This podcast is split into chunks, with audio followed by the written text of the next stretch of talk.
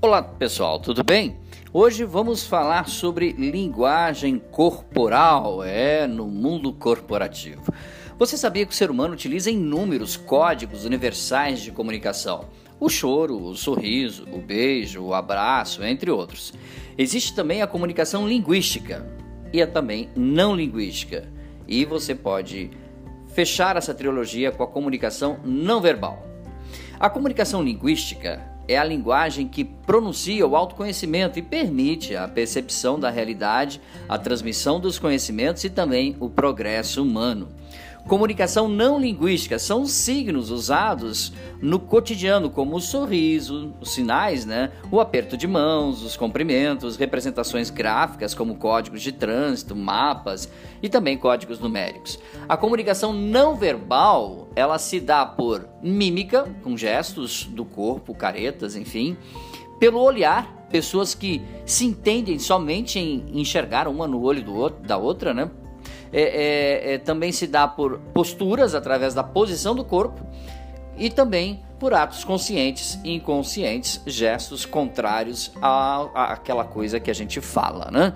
Por exemplo, quando nos comunicamos, cerca de 35% se faz por meio da comunicação oral e 65%, acredite você, é linguagem não verbal.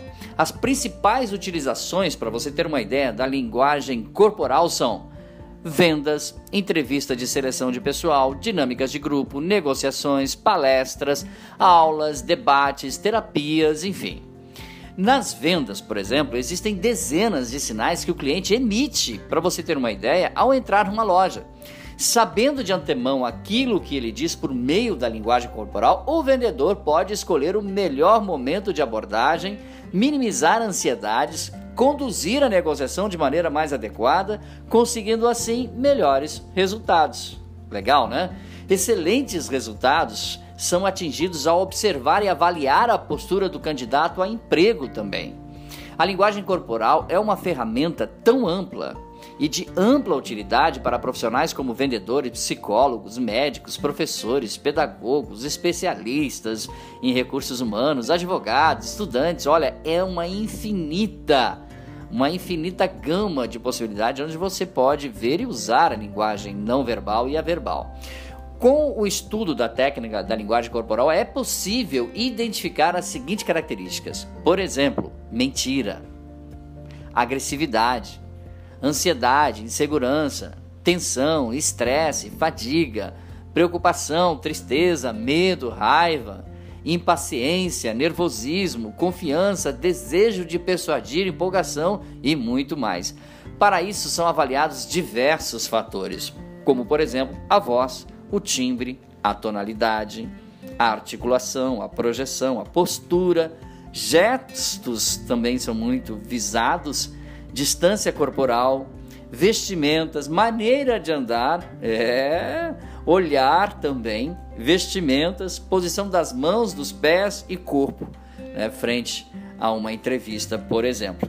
Em resumo, a linguagem corporal é um instrumento de grande utilidade e de fácil aprendizado.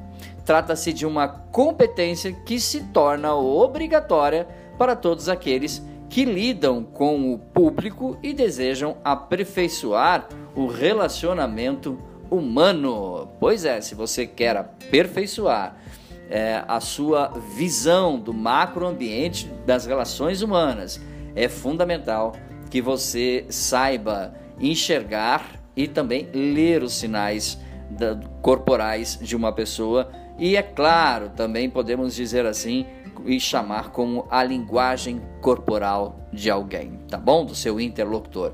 Dúvidas sobre o assunto de hoje? Fale conosco, dbmarketingpublicidade.gmail.com. Grande abraço, até nosso próximo encontro. Tchau, pessoal.